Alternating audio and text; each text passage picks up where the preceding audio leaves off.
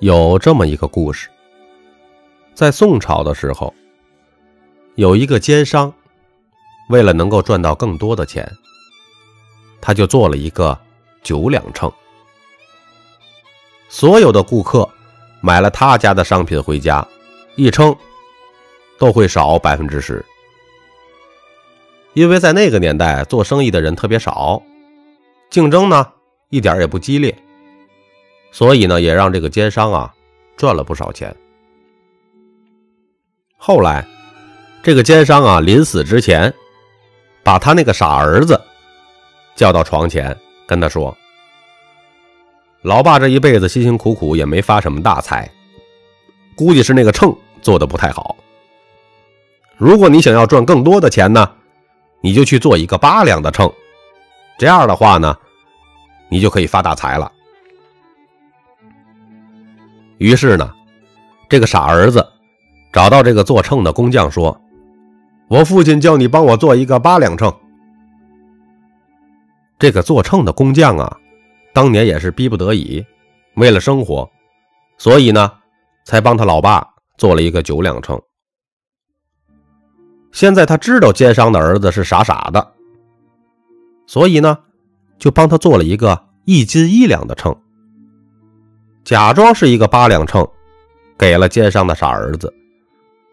目的呢，就是想替老百姓们出口气。没想到啊，这个傻儿子拿着这个一斤一两的秤去做生意，坏事反而变成了好事这个秤呢，让他的生意啊变得越来越红火，因为所有的顾客买回去发现东西。多了百分之十，结果一传十，十传百，大家都说呀：“你不要看这个人傻呀，但他绝不像他父亲那样，老是克扣老百姓的秤，他经常还给我们多百分之十的分量呢。”虽然这个傻儿子啊，经常给大家多百分之十，但是因为呢，那个年代做生意的人少，利润空间呢都在百分之二十以上，所以呢。即使每次他给大家百分之十，他反而因为薄利多销成为了当地的首富。因为这个傻儿子的做法比较稀缺，所以呢，他拥有了绝对的竞争优势。所以我们就要思考了，比如说哈，这个世界有个非常奇怪的现象，我们呼吸的空气那么好。任何一个人呢，只要十分钟不呼吸，就会挂了。但是空气呢，却不需要你掏任何一分钱。比如说，你一辈子不喝茅台酒，你会不会死啊？不会死啊。一辈子不抽中华烟，也不会死啊。但是呢，像什么茅台酒啊、中华烟呢，都比空气要贵得多。难道是空气对人来说？不如茅台酒和中华烟重要吗？绝对不是啊！重点在哪儿啊？主要是因为空气太多了，不稀缺，所以不值钱。但是这些茅台酒和中华烟呢，相对稀缺，所以卖的很贵。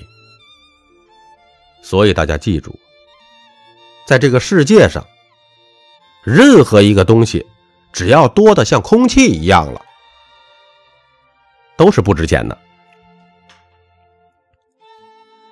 现在的市场不缺劳动力，不缺大学生，也不缺什么研究生、硕士，只有一个东西是最稀缺的，就是信任。信任是人与人之间真正的货币，也是卖家真正的货币。如果有朋友真想把生意做起来，就必须要有信任，建立自己的诚信品牌。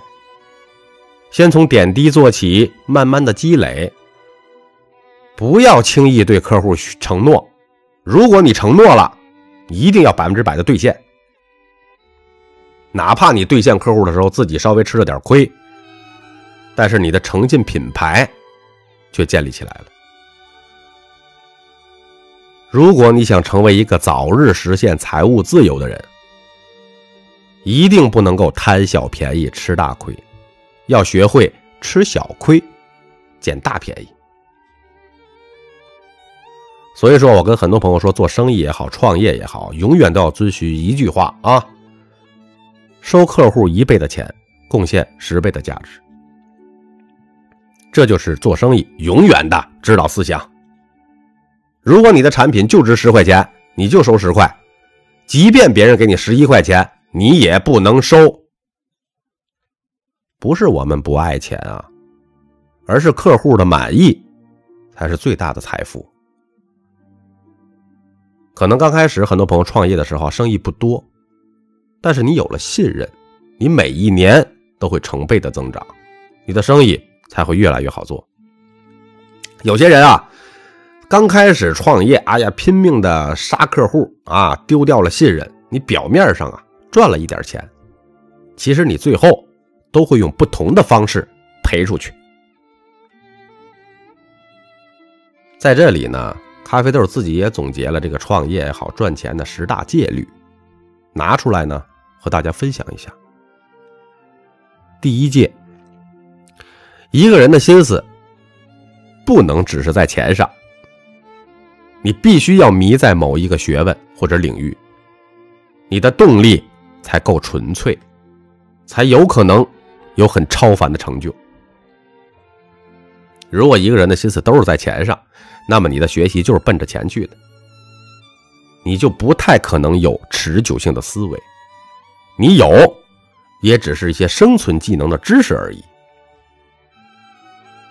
第二个，学习呀，就像上山打猎一样，能不能打到猎物，全得靠自己。虽然可以考虑外界的因素，但是责任呢，全在自己。上不上山是一回事能不能打着猎物，是另外一回事不能因为有可能打不着猎物，就不上山。很多人一生都不上山。你没得吃，你就怪不着谁。有的人呢，经常上山，打不着猎物，那就是你学艺不精。第三，没有赚大钱的想法，永远不可能得到。从来都没有想过，怎么可能去做呢？如果你只想赚大钱，不去做，也不可能得到。你从来都没有干过。你想法和做梦啊没有任何区别。想有想的作用，干有干的作用，还要有天时地利的条件。如果条件不允许，老天爷也不会因为众生心诚就把这些有志者都成全了，会想会干了。大家记住哈，条件不允许的情况下，一分钱也是贪心。只要条件允许了。赚多少钱都是正常的，大家可以领悟一下。第四，一些成功者的经验啊和方法，怎么说呢？一定是管用。如果不管用，早就没人向历史的古人学习了，对吧？但是呢，它只有借鉴、模仿、参照的作用。为什么呢？因为成功者的经验啊，是他本身特有条件的一种可能。我们应该怎么做呢？一定要找规律，只有规律是亘古不变的。你不可能完全复制他的条件啊，完全复制了也就不是你的人生啊。我们不能拘于一些个经验教条，要赶走新路。经验和教条是什么呢？其实就是告诫我们啊，少出点错。除了不可抗拒的外力以外，其实往往人生啊，就是多出点错和少出点错的一些区别。第五个，一个人呢，把自己当成普通人，就会追求实事求是。只有实事求是，做什么事儿，才会考虑当下的条件，最后成就大业。一个人把自己当成高人。就会认为自己无所不能，可以点石成金。这样的人哈，特别容易忽视当下的环境和条件是否允许，基本上都死的比较惨。第六，员工选择相信老板说的话，并不是因为老板的话是真理，而是因为他相信了老板的一个承诺。企业经营一段时间以后，有的员工不相信老板了，也不是因为老板说的不是真理，而是员工没有得到预期的结果。你就记住了，你的员工也好，你的小弟，啊，跟着你混的徒弟，才不管你说的是不是真理了，他们只需要你的承诺能够兑现。第七，做人呢，不要怕跟别人不一样。因为很多人一看到跟别人不一样，就觉得自己不正常了，心里不踏实，啊，做人也不不要怕跟自己一样，跟别人一样，因为也有很多人呢生怕跟别人一样，啊，显不出自己本事了。只有你的思想不被局限，才能找到真相。第八，创业的第一个核心就是不要有贪念，要有一个实实在在人的心态。比如很多老板啊，刚开始创业，哎呀，追求办公室的装修啊，豪华的办公椅子呀，车子也得要豪华呀。其实呢，这些都背离了客户需要啊，产品价值啊，你违背了商业的规律的，你都是在显示自己是成功人士，为的是那啥呀？为的是自己的身份和面子呀。如果你做企业做一个生意，你的初心不是为了客户。反而成为了满足自己虚荣心的工具了。我跟你讲，这样的企业必死无疑。第九，做企业不向上看，不向下看，别往左看，也别往右看，只看市场和顾客，只看你自己条件的因果，不以新旧。还是那句话哈，不要看跟别人一样不一样哈。只以有效无效来做决策论，有效与否唯一的取舍标准，反左顾右盼的大多是找不到规律。